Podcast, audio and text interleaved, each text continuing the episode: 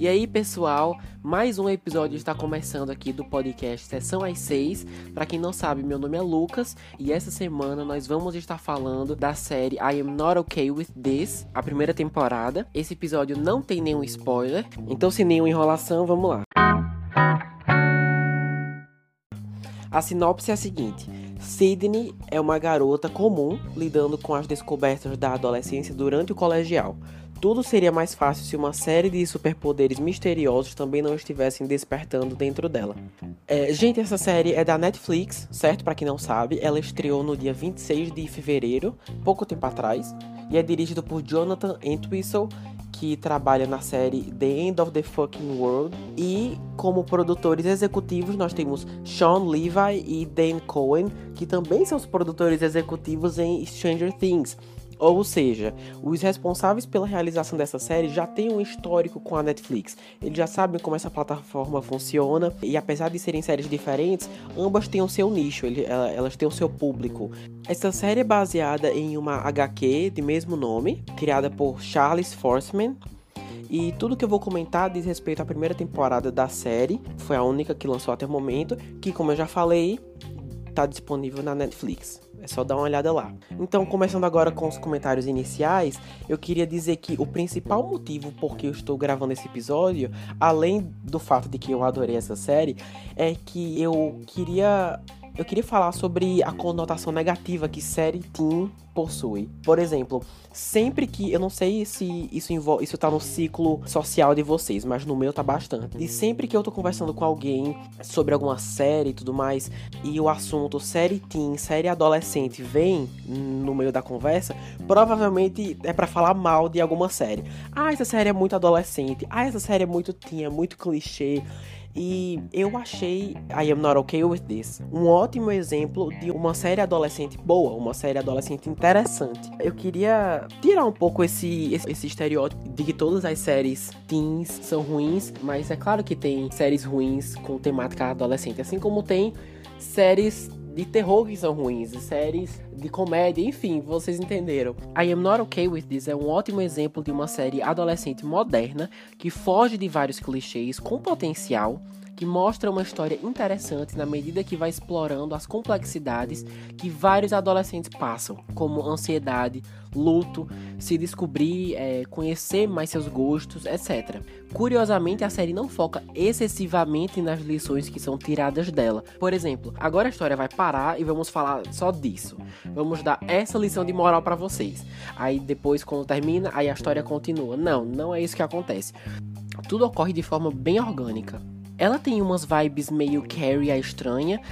Logo na primeira cena do primeiro episódio, você você sente que já assistiu isso antes, mas é tranquilo dizer que a série toma seu próprio rumo com o tempo. Falando agora sobre o roteiro, eu adorei que a série entrega exatamente o que tá no trailer. Quantos trailers a gente vê por aí, não só de séries, mas de filmes também, que prometem muito e na hora de assistir acabam decepcionando. Eu acho muito interessante que ela mira baixo. É, eu não senti que ela tenta é, forçadamente ser, por exemplo, a nova Stranger Things, ou sei lá. Ela é divulgada como uma série focada na vida de uma garota que mora numa cidade comum, vivendo seu dia a dia na medida em que ela descobre ter poderes, e é exatamente assim que as coisas acontecem. Sem contar que a história é bem legal, é bem interessante, apesar de eu ter falado agora de uma maneira bem chata, né? É uma menina simples vivendo numa cidade comum, blá blá blá. Mas não, é realmente interessante. A narrativa é super simples, nada louco é inventado na, na história que os roteiristas não possam dar uma explicação convincente, porque o modo como ela é contada, é, com diálogos interessantes, com pequenos acontecimentos em cada episódio que vão formando o caráter dos personagens e principalmente o modo como os personagens terminam com um certo gancho para a próxima temporada, é, é isso que te mantém curioso o suficiente para querer saber o que vai acontecer depois. E uma coisa que ajuda também, que é muito positiva, é que essa primeira temporada só tem 7 episódios, cada um entre 20 e 30 minutos. Então não há tempo para ter enrolação, sabe? Para ter aquela famosa barriga é, que, que separa o primeiro do último episódio. Então não há tempo para estender a história mais do que o necessário, porque infelizmente isso é uma coisa muito comum em várias séries da Netflix.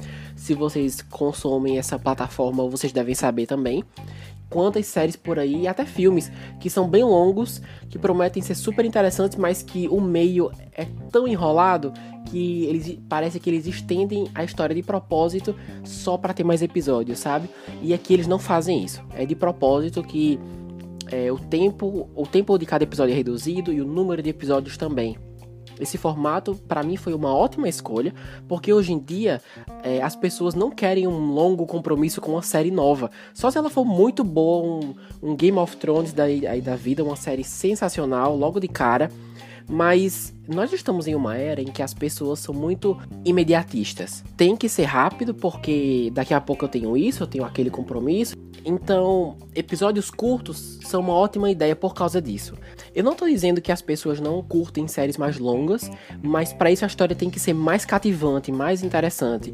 E com I Am Not Okay With This, menos episódios parece ser a escolha mais segura a se fazer.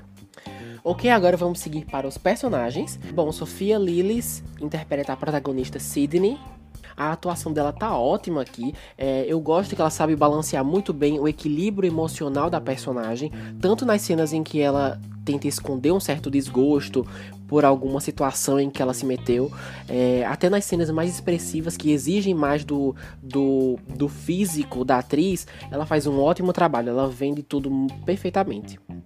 Wyatt Olaf interpreta Stanley, um amigo da Sidney, vizinho, e que estuda na mesma escola. Só uma curiosidade é que os dois atores, tanto o Wyatt como a Sofia, já atuaram juntos no filme It, A Coisa. Eu sinto que isso beneficiou muito eles na realização dessa série, porque todas as cenas deles dois são super descontraídas. Então, esse tempo a mais de amizade na vida real que eles tiveram, eu sinto que ajudou, que realmente ajudou os próprios personagens a terem uma química na tela. Isso é muito legal. Em relação ao personagem, ele tá ótimo. Tem algumas cenas que chamam ele de esquisito e tudo mais, mas eu nunca consegui entender isso. Ele parece ser maravilhoso eu ia amar ser amigo desse cara. o Stanley exala uma autoconfiança, sabe? E não se importar com a opinião alheia no ensino médio, ei, aí tem o meu respeito, viu? Eu simplesmente adorei como ele é tranquilo e a série explora superficialmente, mas ainda assim explora a sua personalidade. Um ótimo personagem que eleva a série, sendo um, um bom contraste com a protagonista. Eu acho que ele, ele só acrescentou aqui. Bom, em relação à censura, a classificação indicativa dessa série é de 16 anos e eu achei uma boa escolha porque dá o espaço necessário para as personagens serem mais espontâneas possíveis, sabe? Sem muitas idealizações na adolescência, é, o que provavelmente seria o caso se a série fosse, por exemplo, censura livre é, para todas as idades. Então, eles deram um espaço para os adolescentes serem interpretados de uma maneira mais orgânica, de uma maneira que os adolescentes realmente agiriam na vida real. Então, ter a classificação de 16 anos eu achei muito justo e ela é particularmente bem utilizada na, no último episódio, com uma cena bem surpreendente. Eu não quero entrar muito em detalhes, porque, como eu falei, né, é o último episódio e, e essa, e essa análise aqui é sem spoilers. Então é isso, grande parte do porquê eu gostei tanto de I Am Not Okay With This é não só por causa do que a história é, mas principalmente pelo potencial que ela tem para o futuro. O fim da primeira temporada prepara muito bem o terreno para uma segunda, se houver, né? Eu espero. E na minha opinião, mesmo tendo adorado a narrativa, os poderes da protagonista e tudo mais, eu acho que com o material que eles têm agora, tem tudo para elevar, sabe? Deixar a série ainda mais interessante futuramente, focar mais nos personagens, nas consequências das suas ações no fim dessa temporada. E eu espero que a Netflix dê um orçamento ainda maior para eles poderem continuar a história, porque ela tem um potencial muito interessante que ainda merece ser explorado. Eu acho que ela tem tudo para ser renovada, porque normalmente é, eu suponho que essa série tenha sido relativamente barata para fazer, barata no, nos custos padrões da Netflix aí. Eu não acho que eles alopram nos efeitos especiais. Eu não, eu não vejo nessa série nada que necessite ter um orçamento altíssimo para ela ser renovada. Então, é, por ela ter, eu suponho, um custo baixo de produção, eu acredito que ela tem altas chances de ser renovada. Então, essas são as minhas expectativas para o futuro da série. Ah, e só para finalizar aqui o episódio, eu tenho um anúncio para fazer. Não tá relacionado com essa série, mas sim o podcast. É, recentemente, Sessão A6 atingiu a marca de 200 visualizações, isso somando todos os episódios já postados. E isso me motivou bastante a expandir um pouco mais o espaço de, de discussão dos filmes e, e, etc. Então decidi criar uma conta no, no Instagram para poder interagir mais, saber a opinião de vocês sobre as produções comentadas aqui. Enfim, o nome da conta é Sessão às 6 e nesse momento ela já foi criada, já está funcionando. Então, assim como nesse podcast, lá vocês também são muito bem-vindos. Então é isso, essa foi minha análise da nova série da Netflix I Am Not Okay With This, junto com esse anúncio aí do, do Instagram.